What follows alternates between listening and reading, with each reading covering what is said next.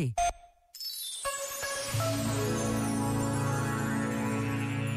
Sobre o que aprendeu durante os sete anos de cativeiro como refém das Farc, a colombiana Ingrid Betancourt afirmou: Penso que o fundamental é a consciência da mudança. Antes de sequestro, eu não tinha consciência da necessidade de mudar. Hoje em dia, tenho constantemente presente essa consciência. E a mudança como uma busca de crescimento espiritual, não da mudança pela mudança, mas como uma oportunidade de estar constantemente mais atenta aos outros, em melhor posição para ligar-me com o mundo. Antes, era uma pessoa muito reativa e deixei de o ser. Era muito impaciente, agora sou menos. Ainda tenho muito trabalho a fazer.